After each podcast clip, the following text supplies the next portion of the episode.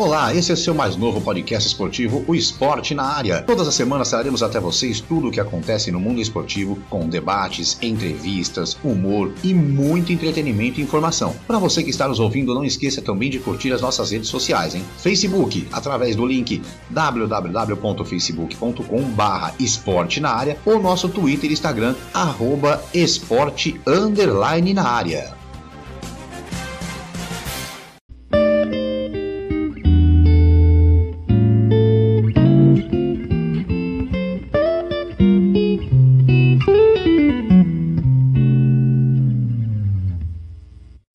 Eu sou Márcio Romão, seja muito bem-vindo, muito bem-vindo ao nosso episódio de número 12 do nosso podcast Esporte na Área. E já estou aqui a postos, juntamente com meus companheiros Kleber Scott, Geraldo Pessuti, Marcelo de Mello, para mais um episódio especial do nosso programa, hein? Lembrando que você pode sempre nos acompanhar pelo seu tocador de podcast preferido e não se esqueça de curtir também. Você também pode fazer parte do nosso podcast, mandando seu recado ou até dando ideias de pautas para o nosso programa. É só acessar a página www.facebook.com.br esporte na área ou nosso Twitter ou Instagram pelo arroba esporte underline na área. Hein? Então, bom dia, boa tarde, boa noite, senhor Marcelo de Mello. Bom dia, boa tarde, boa noite, amigos. Vamos para mais um Esporte na Área e vamos falar um pouquinho aí de esporte com todo mundo hoje. É isso aí, boa noite, bom dia, boa tarde, boa noite, Kleber Scott. Bom dia, boa tarde, boa noite. Vamos que vamos, né? Mais um programa, graças a Deus. Geraldo Pessuti, bom dia, boa tarde, boa noite. Ah, bom dia, boa tarde, boa noite, conforme a ocasião que está ouvindo nosso programa aí, legal, mais uma, décimo segundo programa já, hein? Maravilha, e vamos que vamos, Márcio. É, isso que esse pessoal não viu ainda o décimo terceiro, que vem bomba por aí. E no episódio número 12 a gente tem mais um convidado especial, ele que é jornalista formado pela PUC de Campinas, já atuou em diversos canais de comunicação. Começou em 2003 lá na Rádio Bandeirantes de Campinas, depois participou de uma parceria da ESPN e do canal Omelete no YouTube. Trabalhou no blog do Juca Kfouri, voltou como repórter da ESPN e hoje está na Rádio Bandeirantes como repórter esportivo e setorista do São Paulo Futebol Clube e também é comentarista do podcast All the Time, especialista em esportes americanos. Bom dia, boa tarde, boa noite. Rafael Belatini, ou Rafa Belatini, né? Tudo bem, Márcio? grande abraço para você, para o Kleber, para o Geraldo, para o Marcelo, para todo mundo que está ouvindo aqui o, o, programa, né? O Esportes na Área. E, e pô, prazerzaço. É, quando fez o convite, já topei na hora, foi só acertar a agenda. E é um grande prazer conversar com vocês. É isso aí, Rafa. Eu vou começar aqui, olha, lembrando que hoje, no primeiro bloco, a gente vai falar um pouco de São Paulo. Será que o Fernando Diniz ganhou um respiro com a vitória sobre os últimos resultados? Ou será que talvez ele consiga aí se manter no cargo? No segundo bloco, a gente vai falar um pouco de Palmeiras. Será que agora o time do Palmeiras vai desenvolver um futebol melhor do que vinha apresentando? Ou aquele jogo contra o Santos foi só um alento? Vamos falar também de Neyman Whites do Corinthians, que está dando o que falar. E no terceiro bloco, aí sim a gente vai falar de NBA, NFL, o que a gente está pensando que vai acontecer na NFL, né? E daremos também os tradicionais palpites para a rodada do Brasileirão. Mas, Rafa, eu quero começar com você fazendo uma pergunta rápida, que com essa pandemia aí hoje, qual foi o maior desafio em ser setorista de um clube?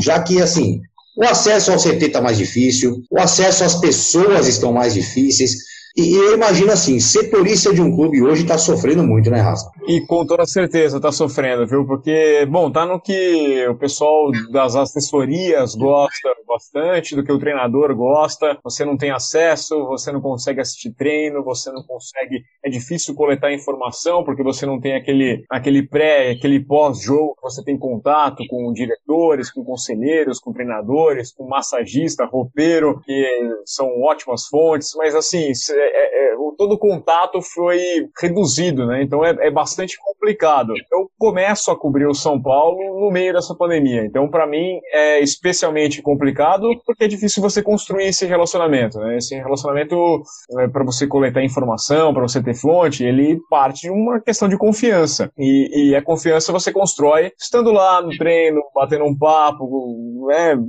mostrando a cara, a pessoa te vê. A gente faz o possível dentro da das modernidades, da mensagem de celular, mas mesmo assim, tem muita gente desconfiada com você, ninguém te conhece é, a fundo, a ponto de te passar uma informação bombástica porque você mandou uma mensagem por WhatsApp, né? Vemos, ninguém vai ser louco de fazer um negócio desse. Então, é, é, é especialmente difícil você construir essa relação e, ao mesmo tempo, é difícil você ter. É, entender como é que funciona o time. Vou trazer o exemplo do São Paulo. A gente foi pego de surpresa no final de semana com a história do, do, do, do Diego Costa e do Léo Pelé formarem a dupla de zaga, mas principalmente porque a gente não está vendo as atividades. A gente não está vendo essa dupla em ação durante os treinamentos, é, é, o que é normal, você costuma dar uma observada, olha, testou o Léo Pelé formando ali a quarta zaga. E aí, será que, bom, no treino tá merecendo uma chance. Ah, o Gabriel Sara entrou no lugar do, do Igor Gomes no meio de campo. É, mas como é que tá sendo no jogo? Como é que tá sendo no treino? Porque a gente, vê, a gente vê só o jogo. O Igor Gomes, de fato, tinha alguns problemas durante o jogo.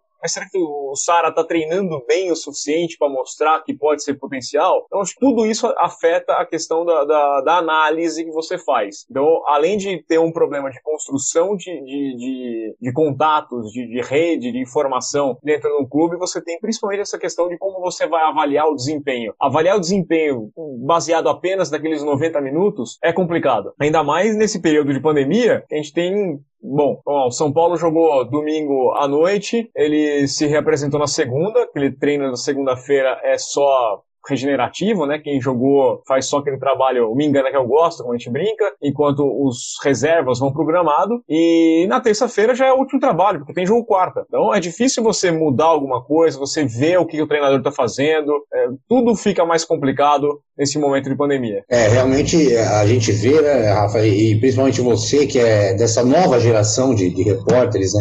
É, eu que acompanho bem a Rádio Bandeirantes, eu sei e, vocês estão entrando, e você realmente, é, como você disse, você pegou uma época de, de pandemia, você pegou essa, é, esse bololô todo, né? E, e é complicado você ter uma relação de, de confiança, uma relação do dia a dia. Bom, para quem já é antigo, já tá difícil, imagina para quem tá chegando agora, para quem tá entrando nessa onda. Né? E, e, e, você tem que pensar, mesmo os caras que estão antigos, você tem um São Paulo hoje, por exemplo, com uma questão eleitoral por aí, então tem muito disso que me disse, então fica uma situação complicada e você não tá lá presente. E essa questão do, do treinamento, de análise, acho que é o, fundamental, né? A gente avalia muito o trabalho do Diniz pelo que a gente tá vendo em campo. A gente não tá vendo como é que tá sendo a atividade. Se ele tá mostrando alguma coisa no treino e na hora do jogo acontece o contrário. Eu lembro uma vez que eu fui pela ESPN ainda acompanhar um treino da seleção brasileira antes das eliminatórias no jogo contra o Uruguai. E eu vi aquele treinamento inteiro do Tite. Na hora que foi ter o jogo, o Brasil goleou o Uruguai jogando no Uruguai e você via claramente dentro de campo aquilo que ele havia trabalhado. Você via os jogadores executando exatamente o que ele tinha indicado era aquele famoso treino fantasma, né? Que você vai sem um time adversário e, e você via exatamente. Então, pô, para escrever daquele jogo foi muito bom, porque você sabia, olha, o time respeitou aquilo que o treinador tá falando. Quando você não vê isso, às vezes o time parece um catado dentro de campo e a gente avalia apenas o catado. Pô, tá jogando mal. Olha, não tá criando. Sem ver o treino, a gente não sabe o que, que ele trabalhou. Será que ele tá trabalhando pouco a jogada de bola parada? Será que ele tá trabalhando pouco essa reconstrução, essa formação, essa recomposição depois que perde a bola, essa tentativa de contra-ataque. Então tudo passa a ser uma questão de dúvida. A gente imagina que o trabalho não está sendo bom, mas você não tem como cravar isso. É isso aí. E antes de eu passar para o Marcelo, para o Kleber e para o Geraldo, é, a, a, gente aqui, Rafa, é, hoje ele não está aqui com a gente, que é o Hermes Furlaneto, que é um outro nosso amigo. Ele está no iate dele hoje passeando, está viajando por aí. Mas ele pediu para fazer uma pergunta para você, que é o seguinte: é, como você vê dentro do São Paulo hoje, são, são dois candidatos que, na verdade, não têm oposição, porque sempre foram da mesma, do mesmo lado. E ali, o que você vê do dia a dia, você acha que pode mudar alguma coisa no São Paulo? Olha, não, não, são propriamente oposição, assim como não são propriamente é, situação, porque os dois lados tentam ao máximo se desvencilhar da imagem do, do Leco, né? Porque é, um, é uma gestão completamente fracassada, não tem nenhum título, é uma sucessão de erros, até a questão financeira, o São Paulo vende jogador muito bem e agora está em dívida, então é, mostra que o, o, trabalho foi horrível mesmo. Eu acho que é possível você ter mudanças, né? eu não gosto do sistema eleitoral do São Paulo, ser baseado apenas nos conselheiros, eu acho que pelo menos os sócios deveriam votar, se não é o cenário ideal, ao menos é, é, é melhor do que nós temos hoje, e eu acho possível. Todo mundo que está participando já trabalhou, o trabalho até, né, o Natel é vice, né? o Casares foi diretor de marketing.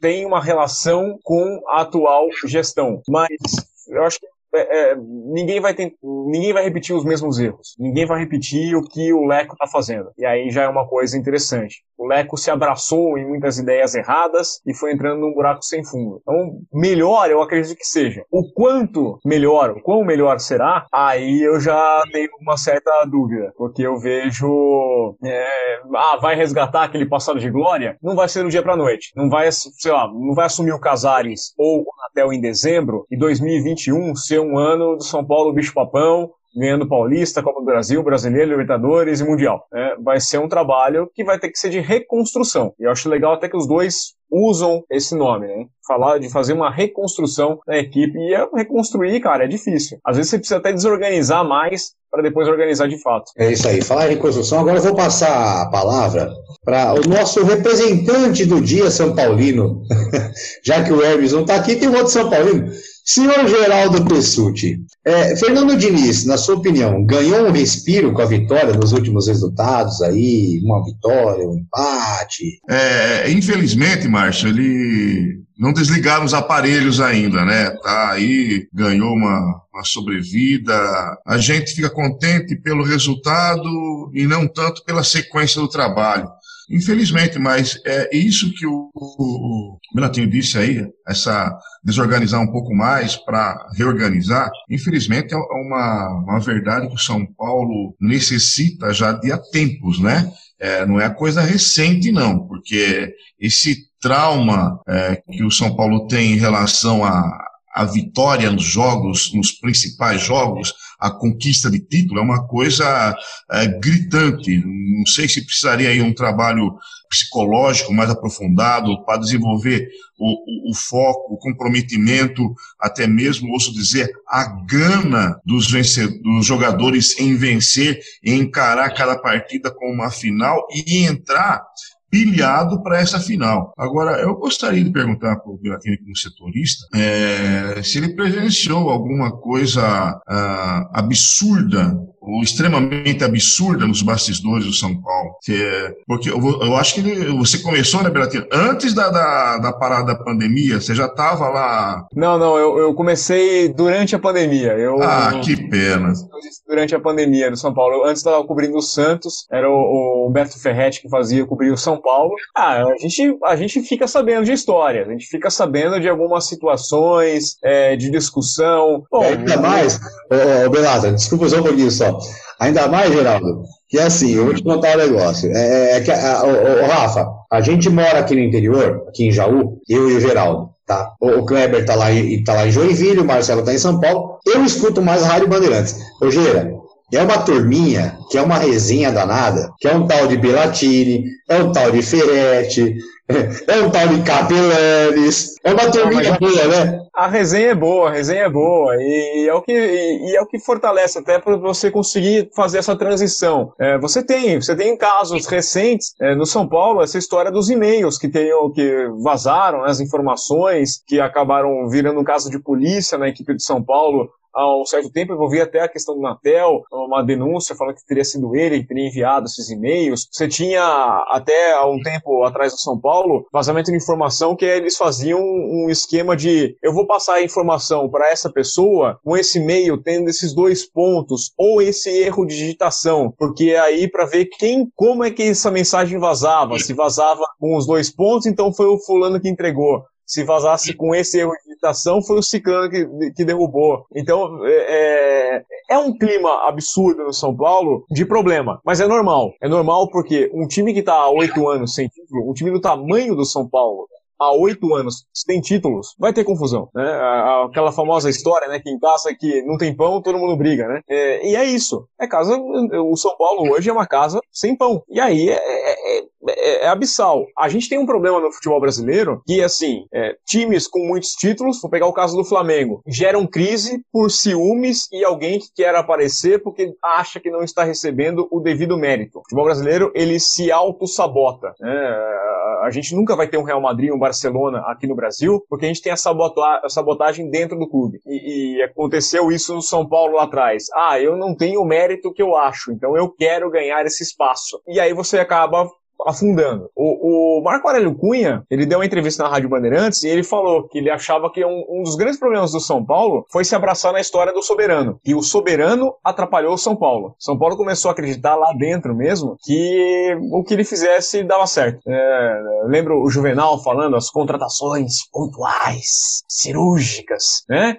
E acabou sendo uma cirurgia totalmente fracassada. Né? Você tinha contratações que não faziam o menor sentido, que tudo eles achavam que ia dar certo, e, e, e vai foi minando a equipe. E aí, quando passa um ano, dois anos, três anos, quatro anos sem títulos, é um querendo inventar roda, o outro a lâmpada. A gente tem o caso do Aidara, o caso com o João Paulo Jesus Lopes, a briga que envolveu de bastidor, tá recente na cabeça de todo mundo, briga de soco, inclusive. E, e, e aí essa sequência de erros para alguém chegar e falar, não, parou, acabou, vamos parar aqui, e vão começar de novo, traçar o plano, ainda mais, sendo um clube com uma torcida exigente. A torcida do São Paulo, ela é muito exigente, porque ela se acostumou com títulos. E agora ela está oito anos sem títulos. Não adianta você chegar para a torcida do São Paulo hoje e falar assim, ó, vou fazer um trabalho para daqui três anos a gente ganhar um Campeonato Paulista. Não tem como. Não é daqui três anos. É o último Campeonato Paulista. Se der tempo para voltar e jogar contra o Mirassol de novo, tem que fazer. Se der para brigar na justiça e exigir que o Campeonato Paulista seja retomado depois com torcida, é,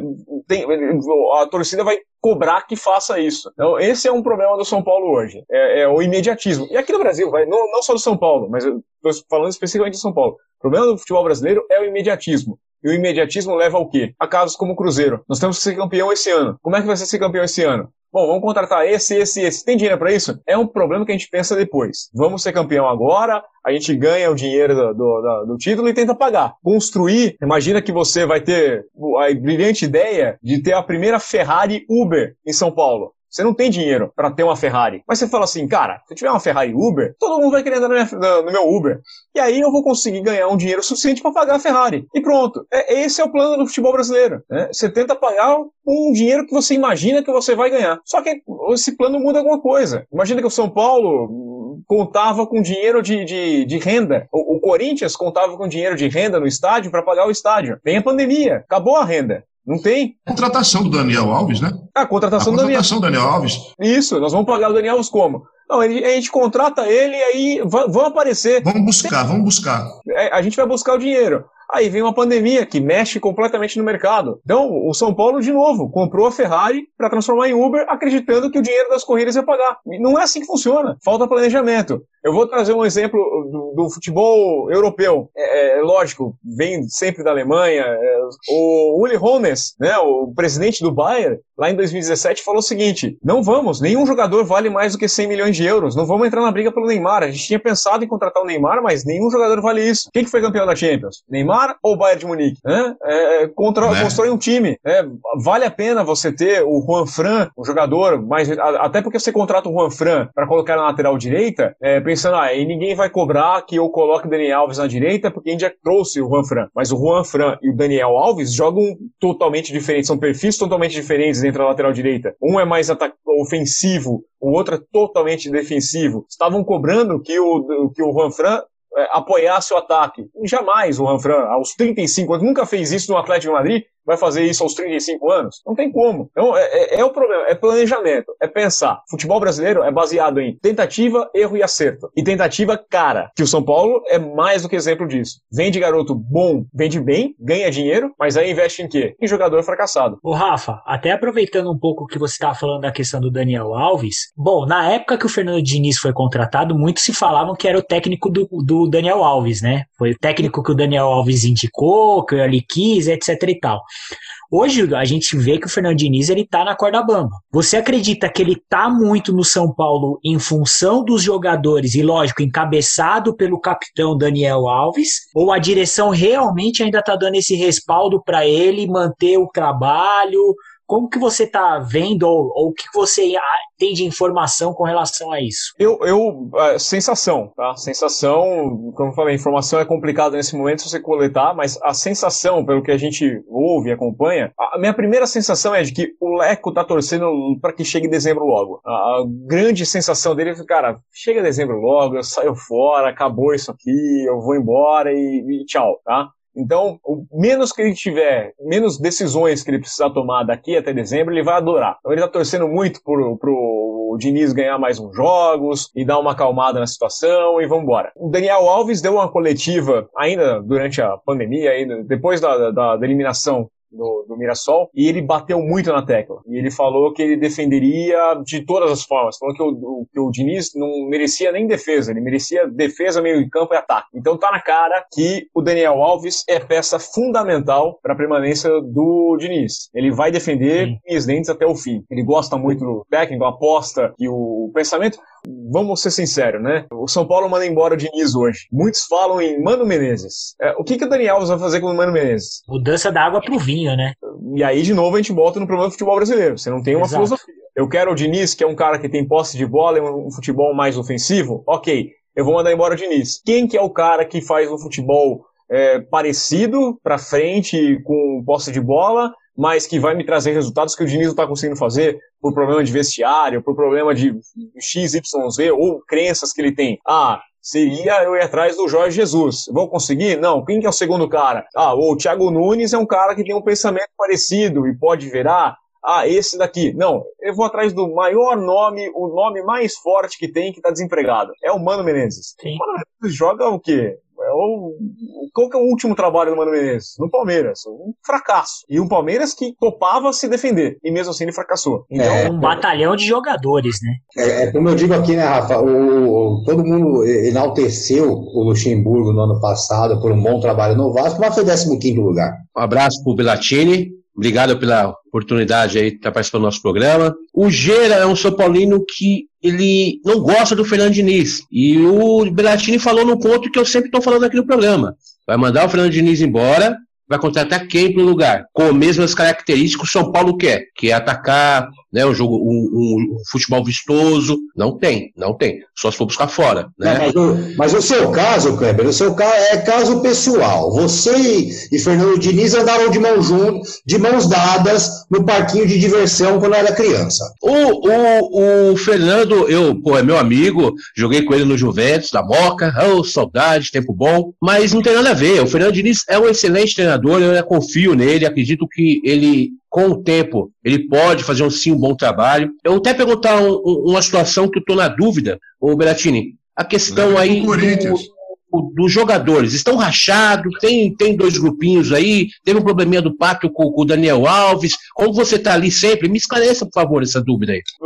As informações que a gente coleta é de um ambiente um pouco conturbado mesmo, porque assim, o Daniel Alves chega com um salário altíssimo e chega como um cara que vai cumprir, que vai fazer o, o vai ser o astro, né? E lógico, você tem problema de o Pato achar isso, aquilo. Então tem, tem, tem esse racha. Será que o Hernanes também não está muito contente e até pensou, é, ele não tem uma, uma confiança no trabalho do Diniz, mas ele também está descontente com o rendimento dele, porque ele entende que ele está abaixo. Quando ele tem as chances, ele não está conseguindo entregar aquilo lá. É, mas ele topou ficar. A gente não sabe como é que é o ambiente.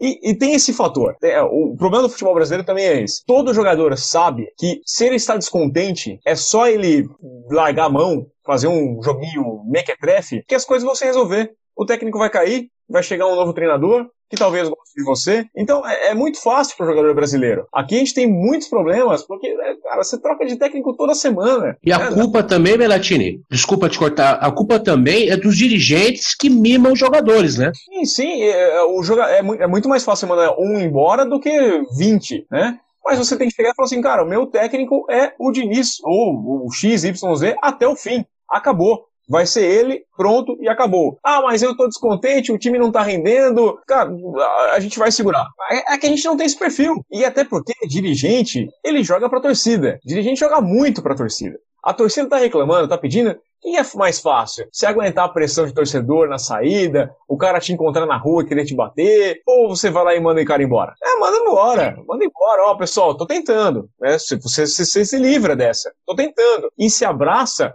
no mais poderoso nome que você tem. Vamos pegar o exemplo da seleção brasileira para a Copa do Mundo de 2014. O trabalho do Mano começou bem, não parecia perfeito, mas você via um estilo, você via um caminho. É, só que os resultados não estavam vindo e a torcida começou a pressionar. O que, que o Marinho pensou? Cara, eu vou manter esse cara aqui, e aí a gente perde a Copa, eu vou ficar aguentando a minha orelha, o que, que eu vou fazer? Eu vou me blindar com o Felipão, campeão, e com o Parreira, campeão. Eu me blindei com os dois deu errado, o problema é dos dois. O problema é dos dois. Não é problema meu. Né? O problema é que deu muito errado. O problema é que deu 7 a 1 Exatamente. É, sobrou pra todo mundo. Mas se perde para a Alemanha por 1 a 0 e perde a Copa do Mundo, ah, cara, pra você ver, eu tentei, eu trouxe aqui o, o, o Felipão, campeão do mundo, o que, que vou fazer? Quem, quem de melhor que o Felipão tinha? Né? É, e é o pensamento do, do treinador brasileiro, do, do, dirigente brasileiro. Eu vou me ligar. A gente quer grife. O, o Gera, ele é muito, ele é um São Paulino meio doente, viu? Meio nervoso. Ele fica, o coração começa a bater forte, ele passa mal no programa. Você pode ver pela cara dele, não está muito boa. O que acontece? Ele questionou a questão do, do, do Diniz está sendo comandado pelos jogadores. Eu falei para ele que, pelo que eu conheço o Diniz, claro, eu conheço o Diniz como jogador, lá atrás eu jogava, né, eu não tenho mais um convívio com ele. Mas na época que eu convivia com o Diniz, é um cara de muita personalidade. Ele não, ele não tá muito preocupado de, de perder emprego, não está muito preocupado, não. Ele mantém o seu, o, o seu futebol ali do jeito que ele quer. É essa a visão que eu tenho. Você, como convive lá, podia esclarecer para nós isso a, a, sensação que eu tenho é que, de fato, ele é um cara que tem personalidade. O pessoal fala que ele critica muito, ele é muito forte com um jogador novo e ele abaixa um pouquinho a cabeça para os outros. Eu entendo como uma questão até de você se garantir no emprego, né? Quem, quem bater de frente com o Daniel Alves não, não vai conseguir né? Você não vai conseguir se relacionar. Então você tem. Rogério Ceni faz isso, pô. Rogério Ceni é, é, normal. É, eu, eu acho que é normal. Vamos lá, o treinador que chegava no São Paulo, é, do Rogério Ceni, ele tinha que conversar e, e agradar o Rogério Ceni. Isso aí vai acontecer em qualquer lugar. Quando você tem um cara com um nome muito pesado, o, o Barcelona, o Coman chegou lá e falou, eu, eu, ou eu vou segurar o Messi, né? Ou eu vou. Todo mundo que chegou tinha que fazer um time pro Messi jogar. O Coman chegou e falou: ó, acabou a regalia. O que aconteceu? O Messi mandou uma cartinha lá e falou: pessoal, tô fora. Beleza, valeu. O como já chega com a corda no pescoço, né? O que, que seria mais fácil? Como falar, cara, o que, que você quer? Você quer que a gente vai atrás do Neymar de novo? Quer que a gente vai, faz isso pra você? Te abraça, te beija? Você, você quer uma massagem? O que, que você quer? Era o caminho mais fácil. Tem um treinador que chega lá e banca. Mas o Coman também não tá nem aí. É o técnico da seleção holandesa é, e vambora. O nome no Barcelona, né? É, vai tomar pressão? Vai tomar pressão. Com certeza. Se os primeiros três jogos não ganhar, se o primeiro clássico não ganhar, é, a torcida vai pedir a cabeça dele. Ah, você mandou o Messi embora e. Então tem essa situação, mas isso acontece em todo lugar. O que eu acho do Diniz é que o Diniz precisa entender algumas vezes, por mais que eu concorde que ele tem que fazer o trabalho dele e ele gosta de ter posse de bola, o que eu critiquei nele no jogo contra o Mirassol é que às vezes você precisa entender que você precisa ganhar apenas faltou isso, faltou essa percepção. Ele tem as convicções dele, mas nesse momento a gente precisa ganhar. A gente precisa evitar as, qualquer hipótese de perder para o Mirassol. Né? Se, se não está funcionando o sistema de direita, a direita e o tal Juan Fran, eu vou tirar o Juan Fran, eu vou colocar o Igor Vinícius, que é um cara que consegue fazer um trabalho mais aqui, eu vou tirar o meu 4-3-3 e fazer um 4-4-2 com o Lisieiro ali dando mais segurança no meio de campo. E ele foi fazer isso no começo do Campeonato Brasileiro, quando já, já tinha perdido, né? Perdeu. E, e, agora ele tá falando, oh, o importante é ganhar. O importante é ganhar. Sim, o importante era ganhar. E se tivesse ganhado do Mirassol, se tivesse ganhado o Campeonato Paulista, cara, você tava tranquilo, entendeu? Então, eu entendo que é difícil, ele é um técnico jovem, vai aprender com isso. Com toda certeza ele aprendeu muito com essa eliminação pro Mirassol. É que o torcedor de São Paulo não quer saber de aprender lição, ele quer o título, porque o título já não vem há muito tempo. Então eu acho que ele aprendeu. Vai ser o suficiente para segurá-lo? Não sei, não sei, porque eu já fui, eu, eu já presenciei, não no, no, no, São Paulo, mas em outros clubes que eu, que eu acompanhei, é, treinador da preleção, e no momento que o treinador sai da salinha da preleção, chega dirigente e fala o seguinte, ó, ele falou esquece, tá? Esquece. Esse cara aqui, esse cara aqui já tá morto, tá? Só não foi avisado ainda. Eu já vi isso, já presenciei, tá? Eu, eu vi com os meus olhos no local. E isso pode estar tá rolando. Quando você tem um ambiente conturbado politicamente, é, a chance disso estar tá acontecendo no São Paulo é grande. Não tô afirmando, não sei, não vi, mas que pela experiência que eu tenho dentro do futebol, eu não duvido que esteja acontecendo. É verdade. Bom, a gente está terminando aqui o primeiro bloco do nosso programa Esporte na Área. Daqui a pouco a gente volta. Vamos falar de Palmeiras, vamos falar de Corinthians, name rights. Eu sei que o Belatini tem informações aí melhores que nós. vou tentar arrancar dele, é nada, brincadeira. Não vou fazer isso com você, não, Belata. Mas, ó, a gente vai rapidinho. Daqui a pouco a gente volta para o segundo bloco do seu esporte na área. É rapidinho, a gente já volta. Você está ouvindo o Esporte na Área. Não esqueça de curtir nossas redes sociais pelo Facebook através do link www.facebook.com/barra Esporte na Área ou pelo Twitter ou Instagram arroba Esporte underline na área. Dê sua opinião, sugestão e colaboração e participe do nosso programa. É isso aí, então voltando ao segundo bloco do seu esporte na área, nosso episódio número 12, hoje com Rafael Bellatini, grande convidado, grande parceiro nosso. Bom, Rafa, antes de entrar no assunto do segundo bloco, que eu falei que ia falar um pouquinho sobre Palmeiras e um pouquinho sobre Corinthians também, que a gente vai falar sobre isso, e vou aproveitar você também quanto a isso. Mas uma última uma, uma pergunta que eu, eu vou deixar para você aí, e lógico, deixar à vontade você se, se você quiser responder ou não. Mas realmente você acha que teve é, uma troca de farpas entre Daniel Alves e Alexandre Pato? Ah, pela mensagem no Instagram do Daniel Alves, eu acredito que uma amizade não se formou no CD da Barra Funda, né? O período em Cotia não foi de churrasco. Teremos Daniel Alves como convidado no programa do Silvio Santos. Eu acho que, que não ficou um clima legal, não. Pela, pela postagem, né? É, claramente direcionada. Mas. Ah, é difícil você achar que foi uma coisa além. É, eu acho que só não são bons amigos. E o ponto principal: o Daniel Alves está muito fechado com o Diniz. Ele deixou isso bem claro. E aí, se o Diniz entendeu que o Pato não estava é, se entregando ao máximo, não estava rendendo aquilo, resolveu deixar o cara no banco e o cara fez beicinho, o Daniel Alves comprou a briga. Né? E para mim, o Daniel está muito fechado com o Diniz mesmo. É isso aí. Bom, agora mudando um pouquinho de assunto, falar um pouquinho sobre Palmeiras agora. É, se, será que o time do Palmeiras vai realmente começar a desenvolver um bom futebol, como o Luxemburgo diz que iria fazer? Ou será que foi só um jogo ali contra o Santos, Geraldo Pessutti? Não, eu, eu creio que a, o, o Luxemburgo está começando a a encaixar o projeto. Está começando a encaixar o projeto, acho que agora começa a, a querer dar um, um corpo diferente para a equipe é, é, do, do, Palmeiras. Legal é, essa vitória diante do Santos, embora o, o Cuca tenha assumido um pouco antes, não tá, nem, nem conseguiu ainda implementar tudo que ele deseja, embora o, o, a grande sensação do Santos no momento, na minha opinião, é, é, o Marinho, né? É, mas eu acho que essa vitória no clássico é, deu mais fôlego, deu mais confiança para o professor aí se firmar um pouco mais e começar a, a obter resultados dentro da, da, da, equipe do Palestra Itália. É, segundo o Kleber Scott, Palmeiras nunca foi tudo isso, né, Kleber? Continua afirmando, Palmeiras não é tudo isso, mas o Luxemburgo é um grande treinador ele é capaz de fazer esse time jogar. Acredito no Luxemburgo. Não acredito em vários jogadores do Palmeiras. Isso não acredito. Acho que o Palmeiras contratou mal. E isso tudo é daquele antigo dirigente que saiu, que hoje está no Atlético Mineiro, comprou a baciada aí, né? E, e detalhe, hein, Márcio? A dívida chega, hein? A conta vai chegar.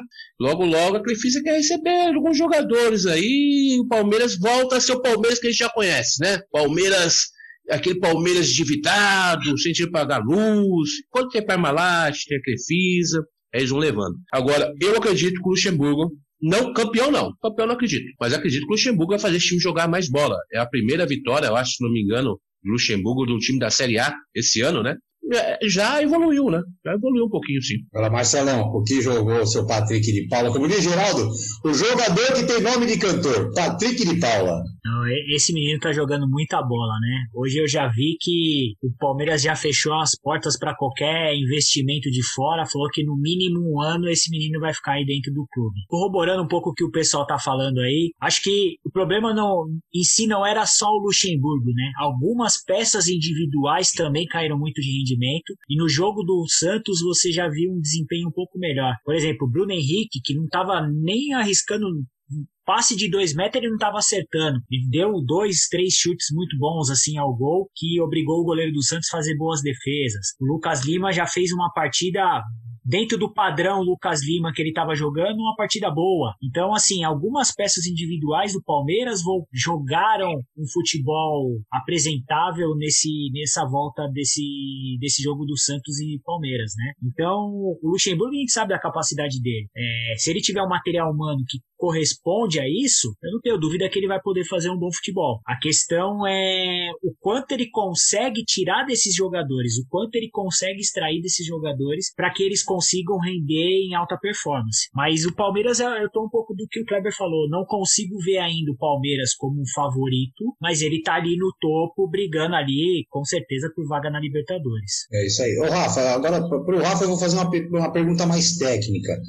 É, a gente fala um pouquinho do time do Palmeiras, o Palmeiras, lógico, que todo mundo acha que o Palmeiras deveria render bem mais com o elenco que tem, mas a, a gente vê hoje um Luxemburgo com mais ascendência sobre os moleques, entre aspas, do que os mais velhos, ou os mais velhos estão mais tranquilos, ou tem aquela coisa do não tô nem aí pro resultado, o que, que você acha? Eu acho que a molecada tem fome também né? Molecada tem, quer, quer fazer o, o pé de meia dele, quer mostrar o trabalho. É um trabalho que o, que o Palmeiras já devia ter apostado muito tempo e a gente cobrava até no Luxemburgo isso aí no começo do ano. É, usa bastante molecada, tenta um pouco mais, sabe? O, o Palmeiras é outro time que, ah, todos os times do futebol brasileiro acabam fazendo investimentos altíssimos em jogadores que, ok, deram certo em um lugar ou outro, mas qual que é a sua análise, né? Experimenta um jogador aqui. Então você tem o Gabriel Menino, o Veron, são jogadores que pedem passagem na equipe do Palmeiras e, e que podem conseguir algo a mais. É, eu vejo o Palmeiras, é o mesmo problema de todo mundo. Não acho que o Luxemburgo tenha é, perdido o jogador mais veterano, esse jogador maior de, de, de mais história, esse jogador mais consagrado. É, até porque o Luxemburgo sabe muito bem trabalhar grupo assim. É, o Luxemburgo é aquele cara, aquele treinador cascudo, que sabe como puxar o cara aqui, até mandar o cara pro banco e, e, e, não ter beicinho. É um lado que eu acho positivo do Luxemburgo é esse, é a forma com que ele lida com o jogador, né? A, a malandragem. Ele é um cara com anos e anos e anos de, de, de, de estrada. Ele não vai ter o mesmo problema que, que o o Diniz tem, por exemplo. O Diniz é um, um cara um pouquinho diferente, né? O caso do Palmeiras é, é, a questão da fome e você tem muito jogador lá que tá muito encostado no Palmeiras. Que tá muito já feito, que eu não tenho mais o que fazer. Ah, tô aqui também porque, puta, ser sincero pra você, vou pegar o Lucas Lima. O Lucas Lima sonhava em estar tá no Barcelona, né? Falaram que ele ia pro Barcelona. É, ganhou dinheiro pra caramba. E ele viu que o Barcelona não vem. E se o Barcelona não vem também, ah, vou ficar por aqui. Né? Vai, vai ficando. Ele, perde aquela ambição. Né? O, o, o Scarpa é outro cara que sonhava com o futebol europeu, que a coisa vai, vai, vai. De repente ele vê que tá indo, não tá dando certo. E ele vai perdendo a confiança, é, e ao mesmo tempo que vai se acomodando um pouco. Então eu acho isso aí. Eu acho que o, Luxemburgo acerta, por mais que atrasado, em, em, apostar na molecada. Ainda não estou vendo o tal do futebol empírico que ele soltou lá na, na na apresentação dele. Eu acho que o time do Palmeiras ainda tem que render muito mais do que tá rendendo. Não é essa partida contra o Santos que vai me convencer de que, pô, tá resolvido por lá, né? Até porque convenhamos, trabalha o, o, time do Santos é um time que mudou de treinador recentemente, é um time que tinha muitos problemas, tem muitos problemas, inclusive de jogadores saindo na justiça e, e perdendo peças e dívida e salário atrasado, né? Então é o primeiro passo. Ganhou de um time de Série A pela primeira vez em 2020, né? Já é um começo. Eu vou dar esse crédito pro Luxemburgo. Que ele vai revolucionar e o Palmeiras vai brigar pelo quê? Bom, não sei. O nível do Campeonato Brasileiro também é tão fraco que. Vamos ser sinceros, né? Quem que vai ser o campeão brasileiro? Eu postava lá atrás do Flamengo. O Flamengo já entrou numa enhaca do caramba. E com esse cenário de pandemia, sem torcida para empurrar ninguém, é, amanhã você perde três, quatro jogadores que deram positivo para Covid. Você não sabe nem quando vai acabar a temporada. É sincero pra você. Aliás, Rafa, é, eu queria entrar em dois assuntos aqui com você que é meu, meus companheiros que me perdoem aqui, mas eu vou abusar um pouco, que são duas opiniões que eu tenho, que eu posso estar errado, lógico, como eu sempre digo, eu posso estar errado, mas são duas opiniões que eu tenho. A primeira questão é Rogério Ceni como técnico. É, o, o, que eu bato muito aqui é o seguinte: o Rogério Ceni como técnico de um time grande, com jogadores grandes, é, jogadores como foi no Cruzeiro, jogadores que jogaram contra ele e que a gente sabe que o Rogério Ceni não era unanimidade entre jogadores de futebol. E ele pega um time de moleque e faz jogar bola. Porque o moleque ele chega lá e fala: esse cara é o ídolo. Pô, legal. Ah, eu queria saber o que você pensa sobre isso. E também a segunda questão é a seguinte: que eu falei, o que mais prejudica hoje o Flamengo, na minha opinião, é a falta de público. Você concorda comigo? Começando pela segunda, eu concordo. Eu acho que, é, em parte, né? Eu acho que a falta de público é um dos pontos principais. A torcida do Maracanã levava o time, fazia jogar muito bem, o pessoal gostava e era fácil. Você começa a ouvir o grito da torcida, você, você vai, você ganha uma motivação a mais. Aquele silêncio do estádio é bem modorrento. E ainda mais num cenário que aí acho que uma coisa soma a outra, é, qualquer treinador fala para você que é mais difícil ganhar o bi do que ganhar o primeiro título. Você convencer o jogador que ele tem que fazer de novo o que ele acabou de fazer, né, tirando algumas aberrações, o Cristiano Ronaldo, o cara que quer ganhar, ganhar, ganhar, ganhar, ganhar, ganhar, ganhar, ganhar, ganhar, não importa quantas vezes, é, é difícil você convencer pro cara, ó, e é assim, nós vamos começar de novo esse campeonato com 38 rodadas, esse ano parou cinco meses, então vai ser quarto domingo, quarto domingo, quarto domingo, quarto domingo, quarto domingo, até fevereiro, quando quatro dias depois, quando acabar o campeonato, quatro dias depois começa o estadual, e assim vai até 5 de dezembro do ano que vem. É, a gente viaja e a gente joga nesse clima de, de, de, velório, né? Esse clima de horrível que é sem, sem torcida. Então você não tem nem o torcedor ou para cobrar ou para incentivar do lado. O cara que já tá meio que, putz, de novo, isso aqui, tem que jogar de novo, ele acabou de ganhar tudo. Então é difícil você cativar. Você perde o Jorge Jesus, e eu acho que ele saiu também porque viu que era o momento correto de sair, e traz um cara diferente, um cara com uma ideia diferente. Esse cara vê uma galera acomodada. Esse cara, esse cara vai começar a mexer e aí a gente cai no mesmo problema de todo o clube. O treinador fala assim: pô, vai querer mexer aqui no meu? Mal de boa lá. Eu vou derrubar esse cara rapidinho. Porque quem é do perto do Arrascaeta? Ah, o Arrascaeta já ganhou Libertadores brasileiro pro Flamengo. Torrente comandou o time dos Estados Unidos. É, então, para quem, quem que vai nessa queda de braço, quem vai se dar melhor? Então, é, é, tem esse, esse porquê. O mais fácil pro, pro Torrente seria chegar e fazer o. repetir a escalação do Jesus e, e fazer a mesma coisinha lá e vamos tocar o barco. Mas é, é, tem esse ponto. Já no outro lado, sobre o Rogério Ceni, eu acho que o Rogério Ceni é um cara, é treinador, vai ser treinador dos bons, tem, entende futebol, conhece futebol, assiste muito futebol e na época de jogador já entendia muito de futebol. Só que ele vai ter que enfrentar esse problema porque ele é um cara que saiu do gramado, era um cara muito grande que saiu do gramado e em seguida virou técnico muito rapidamente. Porque ele caiu no Flamengo porque ele enfrentou, é, é, ele foi comandar caras que ele enfrentava. Ele foi comandar jogador que ele falava X ou Y, que ele tinha é, indicado ou recusado no São Paulo, é, porque isso acontece, né? Então, para um jogador do tamanho do Rogério Ceni sair e ser treinador tão rápido como ele foi, fica difícil. A partir do momento que essa geração se aposentar, você tiver uma mudança de geração dentro do, no futebol brasileiro, o cenário vai ficando melhor para ele. Eu acho que o Rogério tem tudo para ser técnico de time grande, a partir do momento em que time grande não tiver os caras que ele enfrentava. É, essa é uma, uma questão que eu tenho. Bom, mas aí Passado isso, vamos falar agora um pouquinho do assunto do momento. Name Rights. Kevin Scott, o que você acha dessa novela? Eu acho que eu, eu, eu confio no, em algumas informações de algumas pessoas importantes aí que falaram, Neto, né? Alguns, alguns informantes aí da, da da, do jornalismo aí que deram como fechado já, né? O, o, nome do estádio do Corinthians. Eu acredito que esteja fechado, mas não vai ser aquela fortuna que o Corinthians queria, 450 milhões, aquela coisa toda. Eu acredito que seja um pouco menos, né? Mas acredito sim que dessa vez o Andrés conseguiu resolver. Ele que falou que vinha para resolver esse problema. Quando ele voltou para o Corinthians, ele falou: ó, eu só estou indo para resolver o problema do estádio. Ele estava saindo como o pior presidente dos últimos tempos, só que agora está revirando tudo e está saindo como o melhor presidente do Corinthians de todos os tempos. André Sanches, um beijo para você, querido. Vamos junto. ô, ô, Geraldo, o André está saindo igual aqueles prefeitos do interior que manda fazer a ponte, aí o cara fala assim: ah, não tem rio. Ah, não tem rio, mas faz a ponte. Vamos lá, minha promessa é fazer a ponte, eu vou fazer a ponte. Mas será que sai esse name right, Gira? Bom, isso daí é uma. Eu não, eu não diria que é uma novela, né?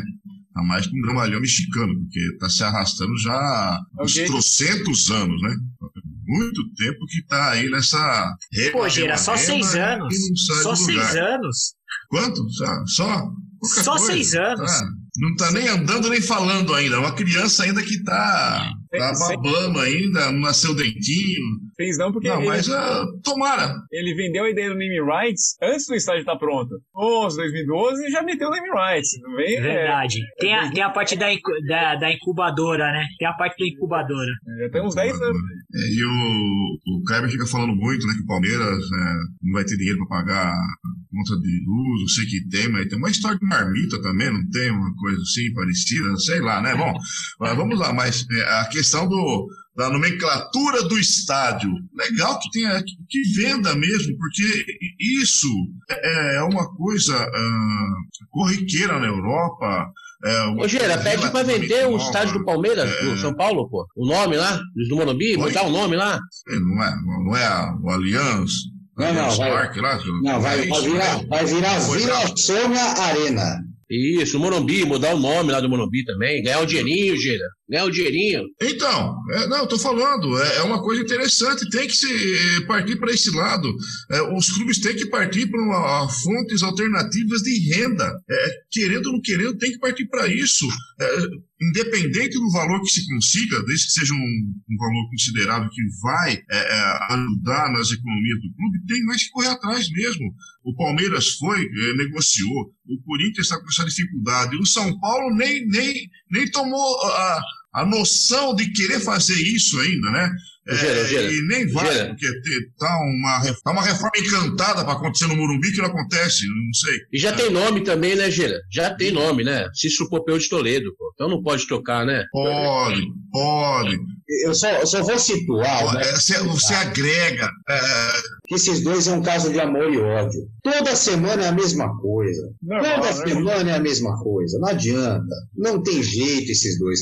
Marcelo de Mello, você, qual a sua aposta do Name Rights essa semana? Um pouco que a gente escuta, né? Lê, enfim, a gente já ouviu Amazon, já ouviu é, Netshoes, já ouviu uma série de, de informações, né? Eu acredito que vai, se realmente tiver fechado, tudo indica que sim, que seja a Hiperafarma, né? O conglomerado, a holding de, de várias empresas do ramo farmacêutico. Hoje, né? Tava assistindo o programa, inclusive, que o Belatini tá, fazia parte, hoje, do, do- os donos da bola da Rádio Bandeirantes. Botaram nessa bica do bico. O Capriotti soltou que o Neto abriu e falou. Eu falei, o, Bela, o Neto falou. Quem tá na sala? O Belatini, o Capelanes, eu, enfim, ele É, falou eu- eu sério. nome, né? Eu vou dizer, Isso porque o Capri é chefe deles. Imagina se não fosse. Exato, exato.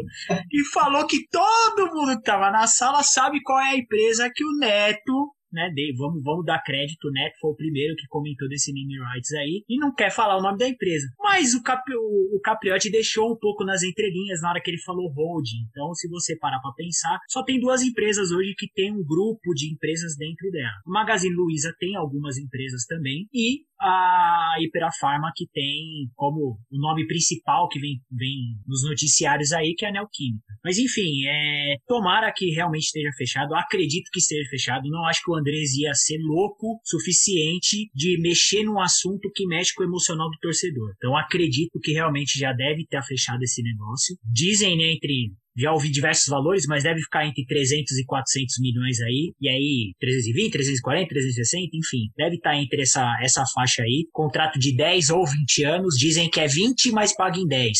Acredito que vai ser anunciado dia 1 Vamos aguardar como um bom corintiano, espero que sim. E não vou votar Aí eu deixo a seu critério, Márcio, de botar o Belatini em saia justa ou não.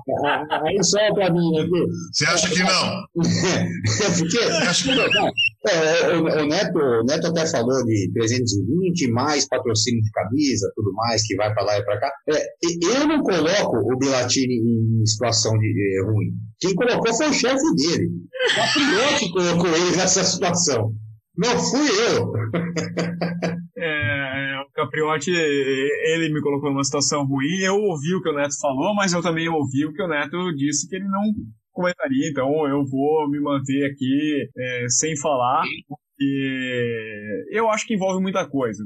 Vou começar do ponto em que a gente conhece bem o André Sanches. O André Sanches pra, pra, trabalha muito bem com as notícias. Lembrar das, das, finais do Paulista, ah, os exames tal, todo mundo fala de arbitragem, ele vai lá e fala que não vai fazer o exame, ninguém fala mais arbitragem, só fala do exame. Então ele é um cara que trabalha muito bem com isso. Como o Neto mesmo disse no, nos Donos da Bola, que no momento que ele soltou a notícia de que então, o Corinthians estava fechando e estava apalavrado já, imediatamente surgiram outras empresas conversando com o Corinthians interessadas também. Peraí, se alguém está fechando, uau, então por que, não eu, né? A, a, a, a polêmica da, da, da, da do, do, do name rights, ela começa até porque é um estádio envolvido em muitos problemas, né? Com a construção, Odebrecht e o, o CIDES, o que, que vai pagar. E aí, como é que você queria? Você queria associar o seu nome a esse estádio? Não, você não queria. Então, todo mundo fugiu naquele momento, porque ninguém queria colocar o nome num estádio que tem problemas com a justiça, o Corinthians tendo problemas a polícia batendo por lá. Então, a galera fugiu, né? Fugiu dessa história. Agora, o papo vai passando, a história vai se diluindo. Já estamos em 2020, né? A Copa já foi há seis anos. Então, o cara começa a conversar e ele começa a sentir que talvez não seja mais um problema. A Aldebrecht já saiu da, da, da história. É, a dívida com a Caixa está sendo renegociada. Você tem um ambiente um pouco melhor. O estádio hoje ele é um pouco mais do Corinthians, por mais que o Corinthians tenha pago só juros até, até o momento. E aí você começa a conversar. E os outros vão vendo. Bom, peraí. Estão falando que vai ser. Chegaram a sugerir o primeiro nome, é Emirates, né? A Emirates vai meter o lá, pô, será que eles não veem problema nenhum? Bom, se eles não veem problema nenhum, podia ser eu, né? É, eu acho que eu vou tentar isso aí, porque quer queira ou não, é uma marca interessante. O Corinthians tem um acordo é, com emissoras para se fale o nome de, de, de, de, estádio, né? Isso é falado em bastidor, a gente não sabe ao certo, pode ser que não tenha, mas o que é falado é isso. O Corinthians é um time que tem poder suficiente para fazer a Globo falar a marca, né? Se a Globo, o Corinthians falar assim, bom, então beleza, não vou fechar com você, é, a Globo perde o, o carro-chefe de audiência. Inclusive, né, Belato? É, saiu esse nome da Neoquímica hoje, até, eu não, não, não vou pedir que você fale se é ou não, não é isso. Mas saiu o nome da Neoquímica porque o André Santos falou que a Globo vai ser obrigada a falar o nome do, do, do patrocinador do Corinthians e a Neoquímica é patrocinadora da Globo. É, então, e aí você vai ter essa situação, mas, por exemplo, a, a, Red Bull, ela é patrocinadora, tem propaganda na Globo, só que ela não patrocina o produto específico Fórmula 1, então ela é RBR, né? E ela também não patrocina o produto específico futebol, então é o Bragantino, o RB Bragantino. Então tem toda essa questão. Só que o Corinthians pode ter chegado na negociação e falar o seguinte: quando eu vender o name rights, eu fecho com você. Eu vou comprar essa briga, eu vou ser contra a MP, eu vou ser contra o esporte interativo, mas quando eu vender meu name rights, você vai falar meu nome. E será que também isso entra, essa lei nova da transmissão de TV, essa lei nova do clube poder fechar a transmissão? Será que também isso não pode entrar lá no futuro, falar assim, olha, Ô Globo, eu sou o Corinthians, eu sou o Flamengo, eu sou o Palmeiras, eu fecho com você, vai ser obrigado a fazer isso. Sim, com toda certeza. Eles vão negociar essa questão. Isso aí... poder de barganha, né? É, isso aí vai entrar na pauta. Ah, beleza, você não quer fechar comigo? É, beleza, ó, só que meu estádio, meu estádio chama X. Meu estádio chama Allianz Parque. Eu acho um desserviço você não falar o nome da marca. Eu acho que não tem que ser patrocinado. É o entendimento que eu tenho lá atrás. Você falar que o jogo vai acontecer na Arena Palmeiras, você, jornalista, você está falando uma informação mentirosa. Porque não existe um local chamado Arena Palmeiras. Se você chegar em São Paulo e procurar Arena Palmeiras, não existe. Existe o Allianz Parque. Se você falar que vai procurar uh, uh, qualquer estádio de name, name rights, o nome no estádio é o name rights. É, assim, assim, como, assim como é um show no Credit Hall. Isso. No, ah, vai ser uma casa de espetáculos. Né? É, é, Ô, Rafa, é, jornalisticamente falando, eu acho errado você não falar o nome da marca. Porque o cara, primeiro, ou então o time, né? O time de vôlei, isso acontece muito no vôlei, o Rexona, a gente não fala, a gente fala o Rio de Janeiro. Rio de Janeiro é qualquer time. O Rexona é aquele time. Quem tá lá é o Rexona, que pagou para botar o um nome. Ah, mas pagou pro time? Sim. Até porque a Fórmula 1 faz uma.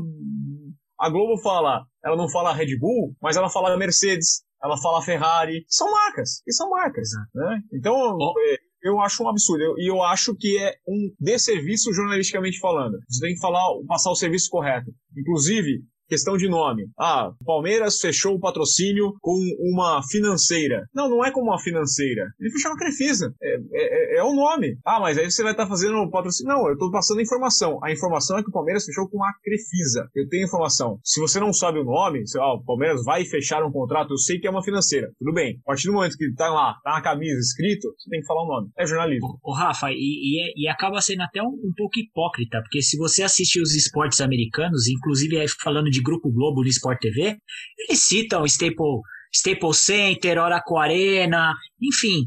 Porque lá fora eles, eles falam o nome do ginásio e aqui dentro eles não falam o nome dos nossos estádios, né? O produto não está aqui. Porque o produto Exato. Né? O produto não está aqui. O Bayern de Munique não joga no Allianz Stadium.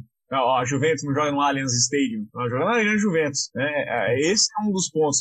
Eu, eu, eu acho, eu entendo a questão jornalística da Globo, a questão do padrão, a gente tem um patrocinador e aí o cara vai ter conflito, mas é, é jornalismo. Você tem que deixar bem claro para todo mundo. O que eu entendo lá nos Estados Unidos, que eu gosto muito de esportes americanos, é o pensamento correto. Eu vou ganhar dinheiro, todo mundo vai ganhar dinheiro. Né? E, e pro, pro Corinthians ser forte, ele precisa vender o patrocínio dele. E se o Corinthians for forte, vender o patrocínio dele e for um time forte, meu produto melhora. Eu vou passar um jogo melhor. Se o Palmeiras vender a marca dele, o estádio estiver cheio, ele vai ter mais dinheiro e ele vai me entregar um produto melhor. É, eu acho que é, poderia ter esse entendimento dentro da, da, da, Globo, mas aí é questão de padrão da emissora. Uhum. O esporte americano é bem diferente em várias coisas, inclusive uma coisa que eu vivi dentro da ESPN, por exemplo, a ESPN americana fala, o jogo de amanhã da NBA vai passar na Fox. O jogo de amanhã da NBA passa na CBS. O jogo passa em tal lugar. Você está assistindo o jogo 1, o jogo 2 passa em tal lugar, né? E, e, e aqui foi barrado isso. Tentou... Não, quantas vezes na ESPN o Everaldo mesmo falava, ó, oh, o jogo tal vai passar no Sport TV, pessoal, podem assistir lá. Diversas vezes ele fez isso. falar porque foi uh, orientado ao contrário, porque também não tinha a receita. Porque não tinha. É, não tinha então, e eu acho que é é o serviço. Você tem que passar o serviço. Você tá gostando desse jogo aqui? Beleza, jogo passa tal lugar. Aqui a gente tem uma briga que não dá pra entender. Mas essa questão, você não acha que é, deixar para os clubes é, brigarem com as emissoras, com as emissoras, com a Globo, clube a clube, negociar a, essa questão da divulgação não é uma, uma luta meia inglória? Isso não deveria partir é, é, tipo da, da CBF, uma entidade maior, e negociar, acertar e obrigar que a Globo desse a informação correta? Então, eu concordo completamente. Clube é clube não tem como, porque o poder de barganha do Corinthians é X, o poder de barganha da Ponte Preta é, o que, que é? É um milésimo de X. Então a Globo falou, cara, tem isso aqui, se aceita e acabou. Né? Eu, eu não coloco o que seria a CBF, porque a CBF também não vai brigar. Porque a CBF vende o produto. O, pro, o grande produto da CBF chama Seleção Brasileira. E ele negocia a seleção brasileira e o resto, ó, vire. É por isso que os clubes perdem cada vez mais a chance de fazer uma liga. A, a liga é a ideia. É, todo mundo lucra com a liga. Né? Já passou da hora. Mas aqui no Brasil eu tenho a sensação que a gente jamais vai ter uma liga. Porque uma das coisas que os dirigentes adoram fazer é quando perde um clássico, por exemplo, bota a culpa na arbitragem. E aí quem escala a arbitragem, e escala não sei o quê, porque a CBF tá perseguindo a gente. Se tiver a liga e eles forem responsáveis pela arbitragem também, vão botar a culpa em quem? Em mim, né? É, quando marcar jogo na data FIFA, eu reclamo que o Tite levou. Que a CBF faz isso. E quando eles tiverem que fazer? E quando eles tiverem que dar jeito? Como, disse, é, é, como disse ontem, como disse ontem é, com a gente, um programa que vai ao ar na sexta-feira, É, Messi José, José Silvério. José Silvério disse ontem: farinha pouca, meu pirão primeiro. Isso, é isso, é, é, isso aí. Fora que, é o que eu falei, a gente não tem maturidade, tá? Pra aceitar que o presidente da liga, se o presidente da liga do futebol brasileiro fosse o André Sanches, você acredita que o Palmeiras perderia um clássico numa boa? E o São Paulo deixaria de ir para a Libertadores com algum erro de arbitragem X, Y e Z numa boa? Não. É possível deixar o clubismo de lado, né? O Belatini, aí a, so, aí a solução, Belatini, deve, teria que ser também profissional profissionalizar uh, os árbitros, mas é quase impossível, né? Mas outra coisa, é, todo mundo que vai trabalhar com futebol, nós aqui, por exemplo, todo mundo cresceu gostando de futebol. Quem cresce, cresce gostando de futebol tem um time, né? E aí vão descobrir que na infância aquele árbitro torcia para X, que na infância contrata ué, um comissário, como é, acontece no esporte americano. Então o José da Silva aqui vai ser o comissário da Liga do Futebol Brasileiro. Não dou duas semanas para aparecer uma foto dele com a camisa de um time em algum momento. Que é lógico, o cara vai trabalhar com esporte porque ele gostava de esporte. E ele torcer para alguém. E aí pronto, toda a decisão que ele tomar vai ser baseada nisso. Eu já discuti com um membro da imprensa, renomado, um cara de porte, forte, mas que tinha esse pensamento de que vai acontecer por X, Y, Z, ou que então é favorecido, e ele tinha a tese de que o Corinthians era o que é, conquistou Libertadores e tudo mais, por conta do Lula. E o Lula salvou o Corinthians. E eu falei, o Lula era presidente quando o Corinthians foi rebaixado, em 2007. Ele era o presidente da República. Ah, mas não tinha o Andrés? Não, não tinha sim. O Andrés era diretor do Dualib e o Andrés derruba o Dualib e... É, presidente, presidente tampão. O presidente da queda é o André Sanches. Uhum. Então eu falei, a gente tem que dissociar esse ambiente político de torcida né, e, e, se transformar em profissional. Eu, inclusive, prefiro, por mais que todo mundo faça o contrário, que o dirigente do meu time não seja um torcedor do meu time. Eu prefiro que ele seja um cara assalariado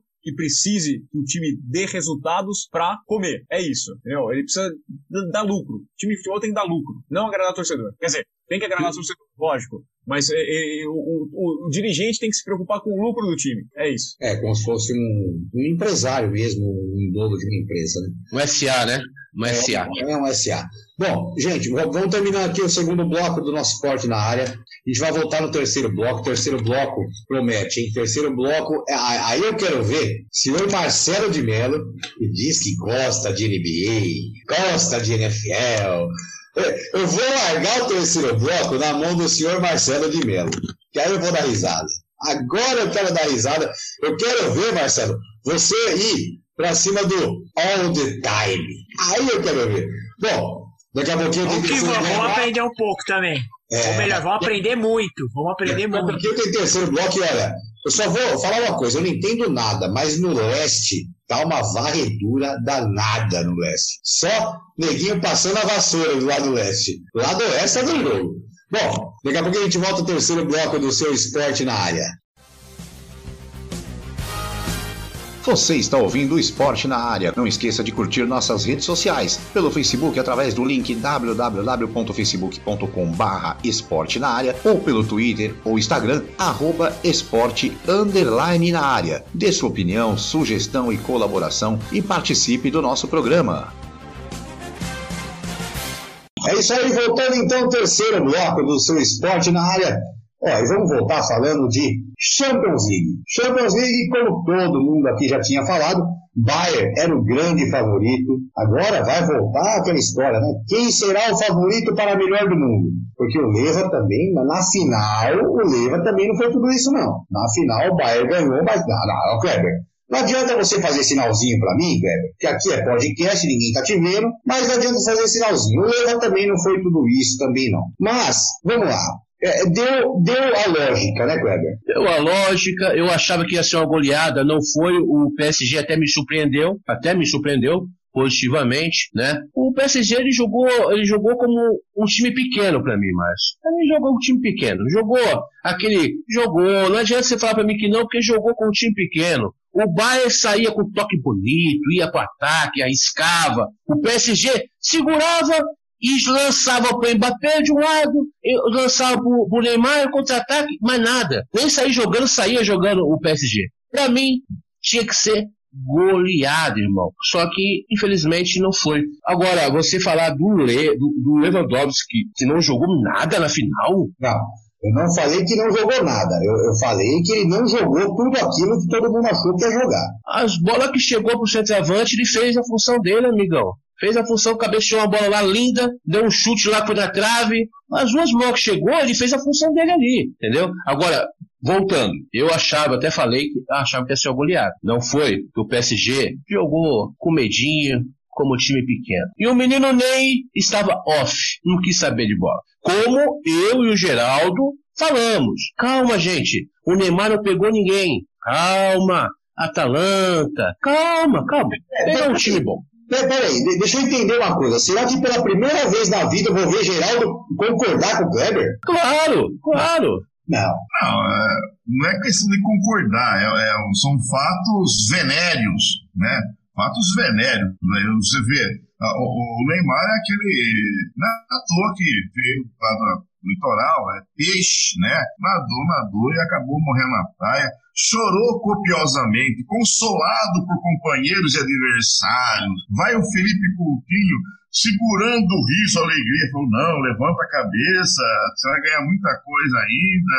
Esse foi meu último jogo aqui pelo Bayern. Tô voltando pro Barcelona, o técnico tá me querendo lá, piriri, poró. Deu a lógica. O, o, o Bayern jogou pro gasto, pro gasto o suficiente, fez o gol, toreou o, o Paris Saint-Germain, e não foi dessa vez. E, e o, o, proprietário lá que já está visualizando nomes para deixar essa equipe mais competitiva ainda. Méritos para o PSG, mérito, porque está conseguindo, de uma certa forma, crescer no futebol no, no cenário europeu. Lógico, está saindo daquela de ser uma grande equipe caseira para ser uma equipe de chegada é, no campeonato continental. Beleza, mas daí é, a, a, vencer um conjunto é, que, tem, que, tem, não, que tem a equipe do Bayern Munique estava longe, porque o, o Paris Saint-Germain é, contava, precisava é, de, da, de, uma partida muito inspirada das três estrelas, né? Mbappé, Neymar e, e o. Maria. Oh, meu Deus, agora surgiu o nome do. De ah, Maria. Maria. De Maria. Isso. Isso, esse, a Argentina de Maria. É, precisava de uma, um jogo inspirado dos três. Infelizmente, o que mais chegou perto da inspiração foi o Neymar. Ele não, eu diria que ele não estava nem off, ele estava em stand-by, estava no meio termo, não nem ia nem ficava. Infelizmente, né? Uma chance que teve o Mbappé, foi ele que isolou a bola, ele o Di Maria, não sei. Não, o Di Maria isolou e o Mbappé atrasou pro goleiro. E olha, quem, tava, quem estava à frente dele? O goleiro é um monstro, mano. Agora, agora é um monstro. Marcelo, você como um bom corintiano, aquela bola do, do, do Mbappé, até Janderson fazia, fala a verdade. É, é na verdade, assim, a minha, a minha visão de jogo é um pouco diferente do, dos meus amigos, assim. Eu não, eu não vi essa... Lógico, o time, o time do Bayern, eu acho que ele, ele mostra um conceito de futebol coletivo que há muito tempo a gente não via, né? É de, assim, não adianta você ter uma estrela. Lógico, o grande destaque do Bayern é o Lewandowski, mas é um time que ele, ele é muito coletivo. Ele é uma engrenagem. Então, o Bayern, ele é um time coletivo. E, infelizmente, o Paris Saint-Germain, ele depende muito como o Geraldo falou, do trio dele, né? Neymar, Mbappé e Di Maria. Mas o começo do jogo, o Paris Saint-Germain teve boas chances. O Mbappé perdeu um gol cara a cara, o Di Maria, como o Geraldo mesmo falou, isolou uma bola. E aí, quando você tem um time que coletivamente domina o jogo como o Bayern faz, ele não perde. E aí você, e como, como mesmo o Geraldo falou, quando você tem Neuer no gol, é impossível. A, a bola que ele pegou do Neymar em dois lances, uma fechando o ângulo, e na segunda, quando ele cruza para tentar o Di Maria e ele bota o pé na bola e vai para escanteio, você vê o tamanho do goleiro. Sem contar aquele lance do Mbappé impedido, que ele não conseguiu fazer o gol em cima do Neuer. Então, assim, quando você tem um goleiro fora de série e, e você não tá no seu no ápice e o Mbappé, e o Mbappé não estava no ápice e o Di Maria não estava no ápice e o Neymar infelizmente sozinho também não conseguiu fazer não consegue fazer tudo. Se conseguisse o Barcelona não teria tomado de oito com o Messi. Você vê um, um time coletivo meu jogar um futebol bonito de se ver. E aí deu a lógica um campeonato onde ganha os 11 jogos coroa quem foi o melhor mesmo. Rafa, para você foi surpresa essa vitória do Bayern? É, eu tinha colocado uma prévia que a gente fez o Manchester City. Eu acreditava que esse ano seria o ano do City é, passar. E acreditava que o, o, o Bayern, por mais que ele tivesse deitado na, na Champions até então, a, a paralisação seria uma coisa ruim. O campeonato alemão foi um dos um, primeiros a acabar, e aí você tinha aquele tempo sem jogar. Então eu apostava que o, o City viria mais no embalo e com aquela fome de ganhar o torneio. Né? Sobre a final, é, me decepcionei um pouco o Neymar. Ele teve aquela boa chance, mas foi meio que isso. Mais uma vez, o Neymar teve a oportunidade de ser o protagonista e não conseguiu abraçar. Fez uma ótima reta final de Champions, tinha feito uma ótima Champions League, mas no grande palco, na decisão ali, ficou devendo. O Mbappé também não conseguiu, né? O Mbappé recuou uma bola para Neuer, absurdo, o Janderson Faria. Acho que sim, porque aquela bola era pra ele fechar o olho e enfiar o pé. Né? Ele tentou um toquezinho, ele recuou a bola pro Neuer. É, então eu acho que pro tamanho do PSG, ótimo ser vice-campeão. Acho que é um processo a longo prazo. Acredito que no próximo ano vai ser ainda mais forte. É complicado sim, porque se disputa um torneio mequetrefe, o campeonato francês é a Farmers League, por mais que possa tentar tirar sarro, é um torneio mequetrefe, é um torneio ruim. É um campeonato mineiro sem o Cruzeiro, é um campeonato gaúcho sem o Grêmio, é, com um time só. Né? É um domina fácil. Né? Agora, é, o time do Bayern é um. É, fiz uma brincadeirinha, né? Que é aquele overall do FIFA. O overall do Bayern é, é 95, enquanto o, o, do PSG, você vai ver ali, tá nos 80 e pouco. Não é que você tenha dois caras que estão ali ali no 98, 99, que são caras tops, que o Mbappé, cai muito a média. Toda bola tinha que passar por um Pereba. E é isso mesmo, toda bola tinha que passar no pé de um Pereba. Tá? É, você tem, você termina a, a, uma final de Champions League com o Kerrer, é, com o Choupo-Moting, com jogadores completamente comuns. O Paredes é titular do seu time, o Bernat é titular do seu time. Eu vi até gente falando que o Navas, eu, eu não, eu acho que o Navas é um goleiro para campeão de Champions League, sim. Né? Quem quiser Champions League não é por acaso, por mais que tenha muita maldade e no PS, ah, porque o Real Madrid ganhava apesar do Navas. Não, o Navas sempre estava lá quando precisava dele. Tá? Nunca foi um Karius. E, e, a, e a derrota na, na, na final não foi um frango do, do Navas. Então acho que é um absurdo você criticar o Navas. Mas é um time, o Bayern de Munique é um time pensado. O PSG sofre um problema que a gente via bastante naquele Real Madrid Galáctico. Né? Contrata muita peça, muito jogador de renome, mas você não monta um time. Você gasta lá no ataque, você esquece que você tem que ter uma defesa, tem que ter um lateral, tem que ter um meio de campo. Então, se você não gastasse 222 milhões com o Neymar, talvez você conseguisse contratar aí uns quatro jogadores de 80, de 3, 3 jogadores de 80 milhões, seriam baita jogadores, enormes jogadores, né? Você poderia fazer um timaço, como o Liverpool fez ano passado e como o Bayern faz. Né? O Neymar comprava o elenco inteiro do Bayern de Munique. É isso. Né? E aí quem faz o gol? O Coman, um jogador que veio da divisão de base, da categoria de base, no PSG e foi pouquíssimo aproveitado. O cara que estreou com 16 anos e passou lá, pouca chance de ser titular. Então eu acho que é um castigo que devia ser lição. Né? Você perceber que vale a pena se investir um pouquinho mais em jogadores mais baratos, mas montar um time e não só ter dois grandes astros que vendem camisa. E para variar, né, a Alemanha dando lição no Brasil, botando um jogador com 16 anos para jogar. Vai fazer. A, a, questão é que a gente falava do 7 a 1 mas já tinha antes aquela final da Champions entre, entre Borussia e Bayern, que já era uma lição, que os dois tinham atropelado Real Madrid e Barcelona, estão esperando a final entre Real e Barça, e foi Borussia e, e Bayern, é, eles são o 7x1 não para, tá? É, toda hora os alemães estão ensinando uma lição pra gente. É que a gente não presta muita atenção, a gente é um aluno bem, bem de fundo de, de classe. É, aqui, bem, bem de fundo de classe, que é mascando os da sala. Fundão. É. Você falou que quem ia ser o melhor do mundo.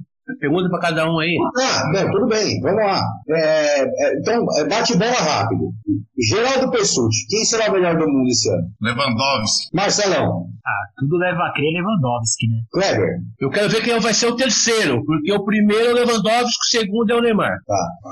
Rafa, quem você acha que leva? Bom, primeiro que esse FIFA The Best é um concurso de popularidade, né? Porque quem vota é técnico de seleção, capitão de seleção, e o técnico de Burundi não está prestando muita atenção, não está acompanhando todos os detalhes, eu não sei que nível de informação tem o, o capitão de Uganda, é, então tudo isso influencia. A gente já viu o Messi fazer temporadas ruins e acabar lá em segundo, Cristiano Ronaldo a mesma coisa, então é muito mais nome do que isso aí. Talvez quem merecesse de fato levar o prêmio de melhor do mundo seria o De Bruyne, porque é o cara que foi astro, o cara que jogou muita bola o tempo inteiro, é, mas nesse concurso de popularidade do FIFA The Best, eu fico com o Lewandowski em primeiro, ou Neymar ali nesse concurso de popularidade. É um cara de nome, é um cara que vai ganhar a voto. Mas eu colocaria o De Bruyne como, para mim, foi o cara que fez o, o 2020, 2019, 2020 melhor, 2020 melhor, aliás, é, até a paralisação. E depois não é futebol. Esse futebol pós-pandemia não é futebol. É, é o que eu falo sempre. Isso aí a gente tem que ver se é, um, um se é um, uma eleição para melhor do ano, tem que ser o ano todo. Não adianta ser dois jogos de finais ou um jogo de final. Aquela coisa, o cara ganhou a Copa do Mundo, o cara é melhor do mundo. Não. É, é, e essa situação eu, eu, concordo com a France Football de não fazer eleição porque mudou. Você jogar em ambiente sério, você jogar, às vezes, depois de cinco meses parado, volta, faz duas semanas de treino e vai para campo. Eu acho que muda completamente. Por isso que eu concordo com a France Football não fazer. Vai ter o concurso de popularidade da FIFA, e aí eu acho que o nome do Lewandowski vai ser forte o suficiente para ganhar esse, esse prêmio. Ô, Márcio, Márcio, em cima do que você falou, Márcio, você falou no caso do ter que ver o ano todo e tal, né? O Neymar ele jogou só 26 jogos no ano, tem 16 gols. O Lewandowski jogou 46 e fez 55 gols. Então, se for o ano todo, aí complica mais ainda pro Neymar. Eleição, não, a eleição de melhor do mundo não é fazer gol, não. Ah, não? Não, desculpa, pra mim é fazer gol. Fazer gol. Se fosse assim, o Evair era melhor, melhor jogador do Brasil quintos anos seguidos. Se fosse assim, Viola era melhor jogador do Brasil quintos anos seguidos. Não. Então, o melhor do mundo é quem dibra melhor? Não, não, desculpa. Para mim, o, o que, que, é? Responde para mim. O melhor jogador de futebol não é fazedor de gol. O que, que é então? É o cara completo. É o cara que joga, é o cara que vence, é o cara que faz o time ganhar, é o cara que arma o time, é o cara que faz tudo. Fazer gol é fácil. Fazer gol. Meu Deus. Se o Romário escutar isso.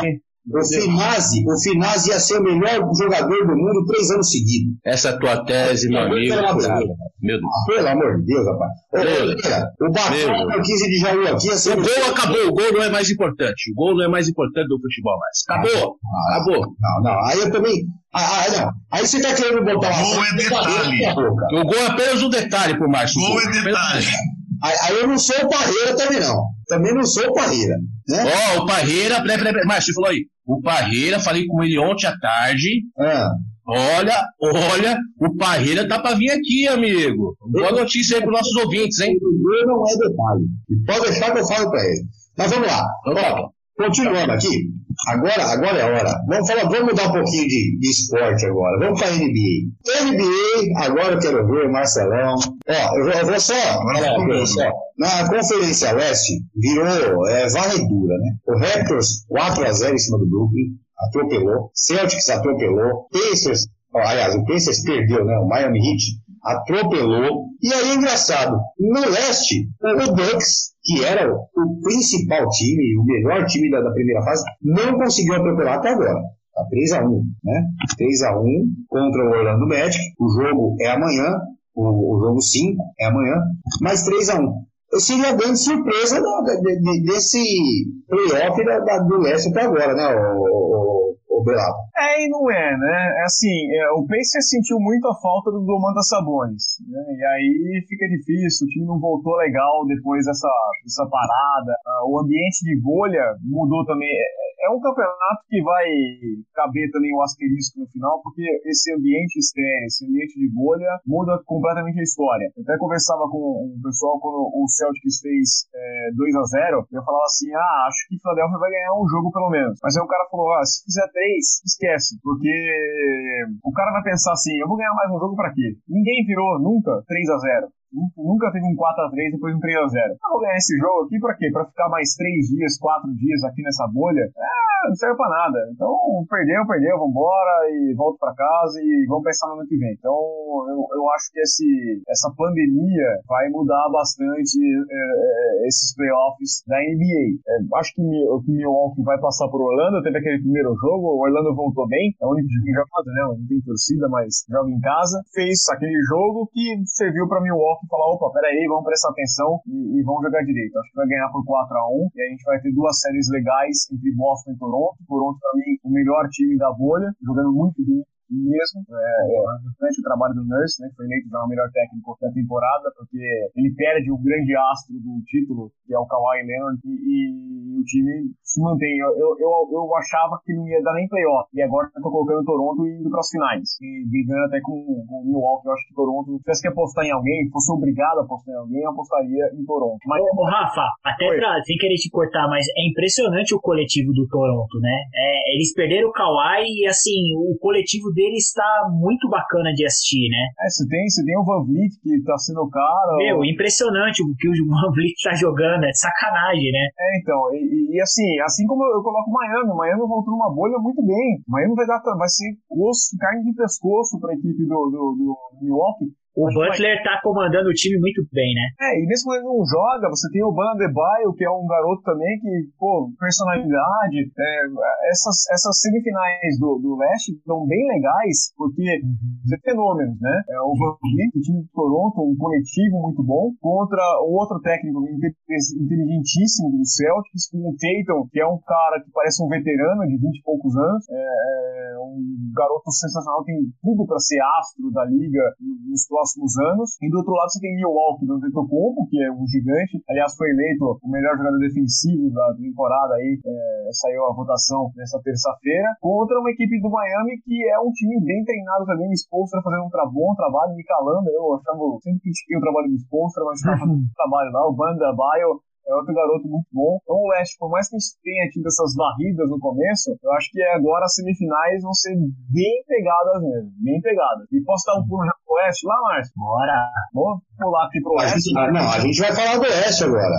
Falar do Oeste, eu vou começar pelo, pelo lado que tá 2x2. Deixa esse por último, Márcio. Deixa esse por último. Qual? Esse, esse vai dar resenha. É, Maverick Clippers, deixa por último. Tá, então tá bom. Então vou começar pelo o, o Oklahoma e Rockets. Tá 2x2 também. É outro jogo interessante, é outro jogo interessante. É, é eu confesso que eu, eu, eu, eu tava com uma torcidinha pro OKC, porque também acho que é um trabalho legal, né? Um perde seu astro, que, e aí aposta no coletivo e o time vai dando resultado, vai, vai dando liga, vai se mostrando.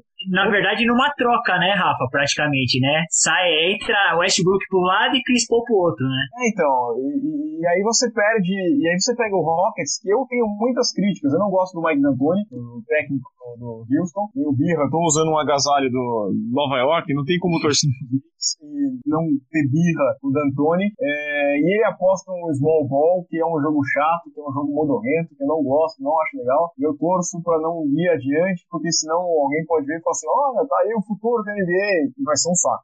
Então, pelo bem do esporte, Houston não pode ir muito adiante, não. É, mas é uma série bem legal. Houston é favorito ainda, mas pelo bem do basquete, eu vou torcer pelo OKC. É, qual que é o outro aí que você quer? Aí eu vou, agora eu vou pra. É, Utah Jazz e Nuggets. Utah Jazz Nuggets, eu, acho que o Nuggets não, não, não pega, não, não, busca, não. Acompanhando aqui agora o, o jogo 5, né? Utah tá ganhando 86 82 no fim do terceiro quarto. Eu acho que Utah vai, vai ganhar. Teve aquele primeiro jogo, Denver. É, é uma série bem legal também, uma série bem boa de acompanhar. O primeiro jogo foi uma prorrogação já, né? Que você tem o Jokic, que é um cara muito bom, o Jamal Murray, que é outro cara fenomenal. Eu gosto do, do Porter Jr., que é um ótimo sexto homem ali. Aí você tem nos Jazz o Rudy Gobert, que, bom, vou criticar ele o resto da vida pelo que ele fez lá com a, com a brincadeira da pandemia, né? Que para a NBA. Mas você tem o Donovan Mitchell, que é um monstro, que foi um cara. É demais, né? No Mike Conley. Então você tem é, grandes jogadores. Eu acho que é justo os Jazz passarem e o Utah conseguir essa vaga é, no mata-mata. É, e agora, Marcelão, papai tava on ontem, hein? Papai tava muito on ontem. Meu Deus. Tanto que o, tanto que o homem, tanto que o homem foi, foi descansar com 28. Só jogou 28 ontem. Rapaz, é, é, tem, tem alguma chance ainda? Não, não, Portland, Portland fez o que o Orlando fez. Ganhou o primeiro jogo, pegou o pessoal no susto. Até falou do, do Paitaon, né? O, o LeBron ele tá sempre jogando muito bem, mas no primeiro jogo me deu a impressão do seguinte: é, bom, eu vou tentar me poupar o máximo possível. Vamos tentar ganhar no coletivo. Então ele passava, ele tentava, vamos ver se o conjunto consegue levar o time adiante. Quando perde o jogo, ele fala: hum, rapaz, vai depender de mim. Então quer dizer, quer saber? Eu não quero jogar sete partidas. Eu, eu vou jogar essas próximas quatro pra ferrar tudo e acaba esse negócio logo e é uma série. Vai ser ou contra Houston ou contra o KC, e aí a tendência ainda é ser um passeio maior da equipe de, de Los Angeles. É, não dá pra apostar que o Caruso vai resolver o problema do LeBron. né? tem que ser Anthony Davis e tem que ser LeBron. O Anthony Davis está devendo nos playoffs. Mas ele fez uma, mas ele fez uma, uma bela partida na, na acho que foi a partida 3. Sim, sim, o jogo 3 ele tem feito bons jogos, mas eu acho que assim, pro tamanho do Anthony Davis, ele tem que fazer mais. Sim. Tá? Pode se contentar com 18 pontos, como foi no noite anterior. Ele não pode chegar no jogo 4 fazer 18 pontos e achar que tá tudo bem.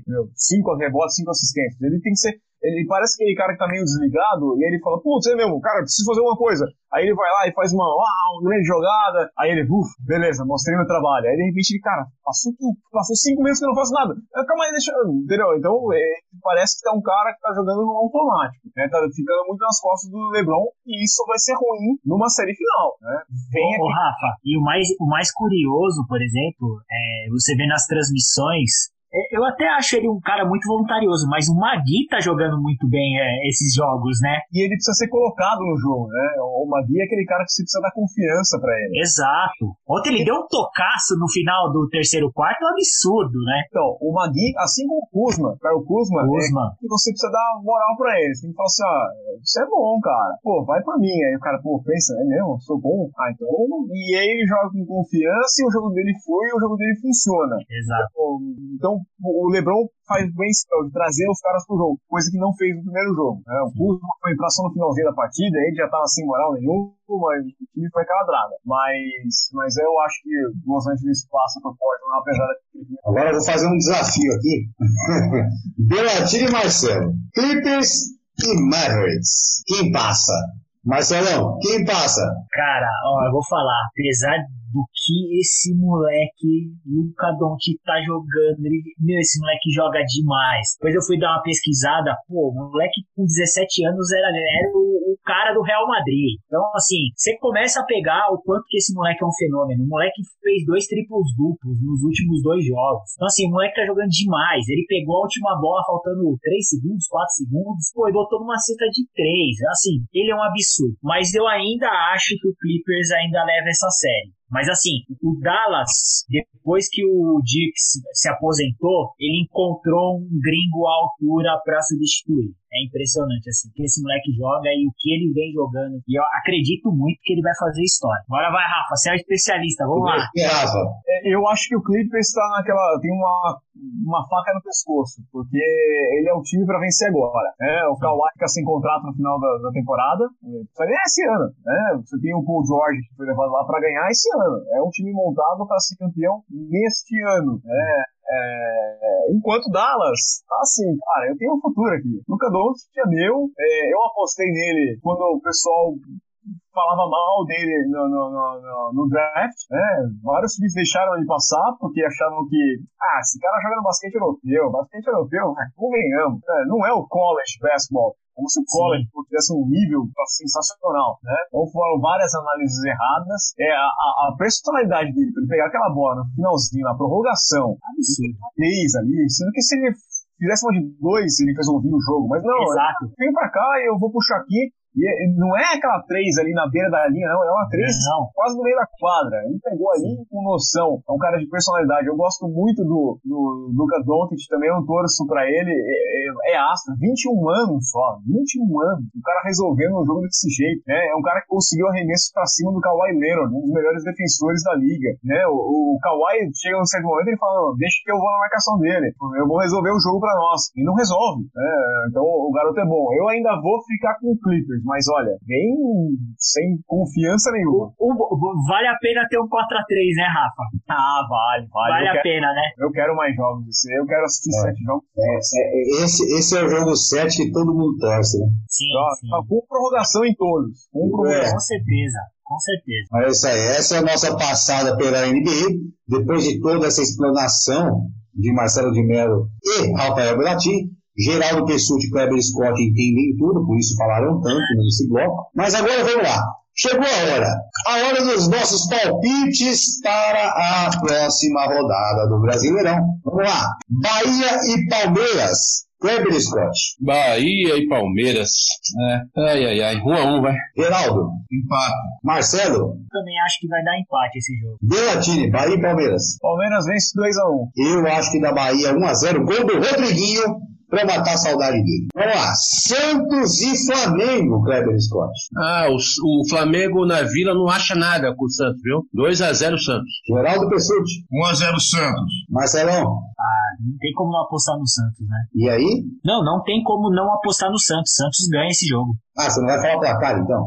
Ah, 1x0. Marinho. Belatini, Santos e Flamengo. Ah, 1x1. Eu vou no minimíssimo aleatório 1x0 Santos. São Paulo e Corinthians. Vai dar o normal, né, amigão? Vai ser no Morumbi? Morumbi. Nem Salão sabe. de é. festa. Salão Nem de sabe. festa. 2 a, 2 a 0 Corinthians. Não sabe o campo, não sabe o horário, não sabe nada.